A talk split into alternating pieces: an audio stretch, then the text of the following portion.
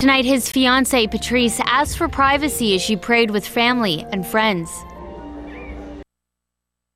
Potential to change everything in your life. Do not resist temptation. says the pastor. Yeah. Author of The Purpose Driven Life, superstar pastor Rick Warren. What are you going to do